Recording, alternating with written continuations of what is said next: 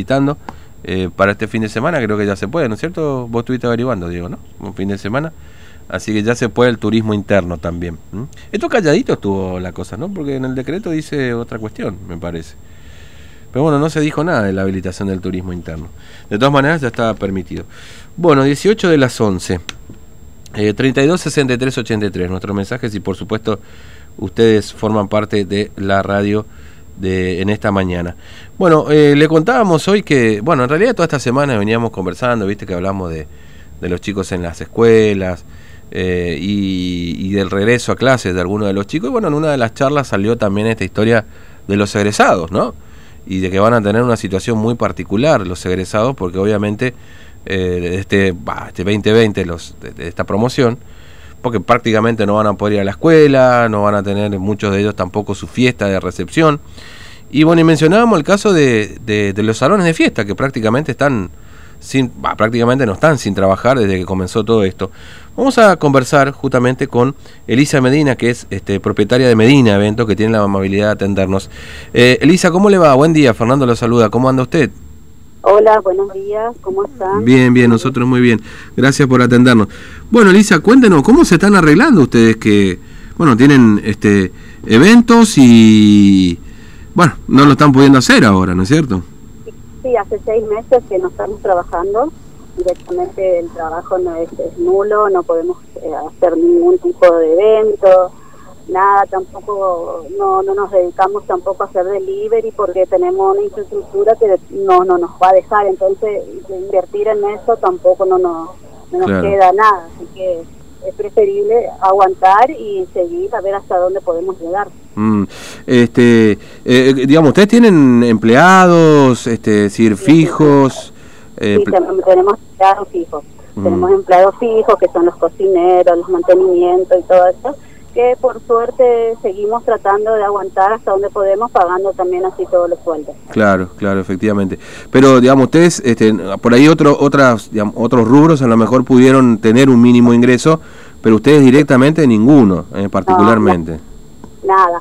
Lo único que seguimos tratando es de seguir haciendo eh, para tratar de mantenernos en el mercado, para tratar de seguir haciendo promociones mm. eh, para futuros, por como para que sigamos en, el mercado, que la gente siga tratando de pensando en seguir haciendo fiestas, eventos, cumpleaños, 15 años y el día de adelante cuando se pueda solucionar todo. Claro, claro.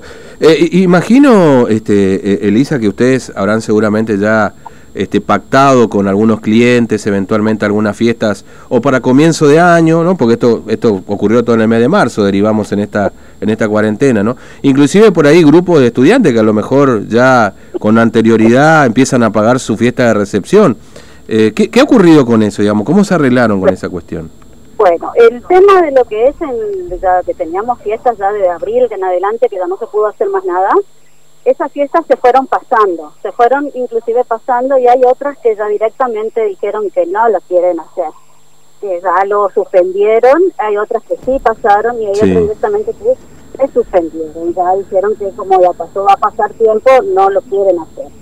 Así que en ese sentido ahora tenemos justamente, como ya tenían a veces entregas, tratamos de pactar arreglos de entregar eh, comida, cosas, bocaditos en, eh, por el importe que pagaron. Claro. Eso es lo que estamos haciendo con la gente que ya no quiere pasar para una fecha posterior. Claro, claro. Tratar de darle, sí, brindarle un servicio diferente, digamos, ¿no? En definitiva. Claro, claro, por ese importe para que tampoco pierdan su dinero y nosotros también ese dinero ya lo habíamos invertido. Claro. Porque como mi, como mi papá es la que hace todas las compras, a veces ya hace compras anticipadas de cosas que no son perecederas, claro. invierte ese dinero para que nos siga subiendo y poder mantener también el precio a la, a, la, gente. Claro, obviamente, obviamente. Ahora, y, y con la fiesta de egresado todavía tienen la expectativa de que finalmente se puedan hacer digamos, porque estamos en septiembre y... Sí, es una incertidumbre todavía con eso, eso todavía no sabemos qué va a pasar. Mm. estamos ahí a expectativa a ver si se, qué se puede hacer llegando, llegando la fecha, a ver qué podemos hacer. No tenemos todavía ninguna información, llamamos siempre, mi papá siempre llama a Tarantini de, de, bromatología preguntando qué va a pasar, mm. nunca nos, nos dan una información, no nos dicen nada, eh, también tenemos los padres que nos consultan, tampoco no sabemos qué decirle, porque mm. tampoco no nos dan a nosotros una información de qué puede llegar a pasar, como para decirle a ellos, no, directamente no se va a poder hacer. Claro, claro. Claro, porque... Porque, porque imagino que ya, digamos, si estamos en septiembre, en una situación normal o en un año normal, ya más o menos tienen cerradas todas las fechas, digamos, ¿no? Sí, las fechas tenemos cerradas todas, mm. tenemos varias fechas cerradas, inclusive ya las tarjetas, inclusive se empezaron a vender a partir de marzo. Ah, mira, claro, sí, sí, sí. Entonces ahora directamente está nulo eso y nos, nos preguntan, hay un padre que nos pregunta a la comisión, pero no sabemos tampoco qué decirle, porque nosotros también a la vez consultamos y tampoco nos dan una, una respuesta. Estamos en, una incertidumbre total que no sabemos qué podemos hacer. Mm.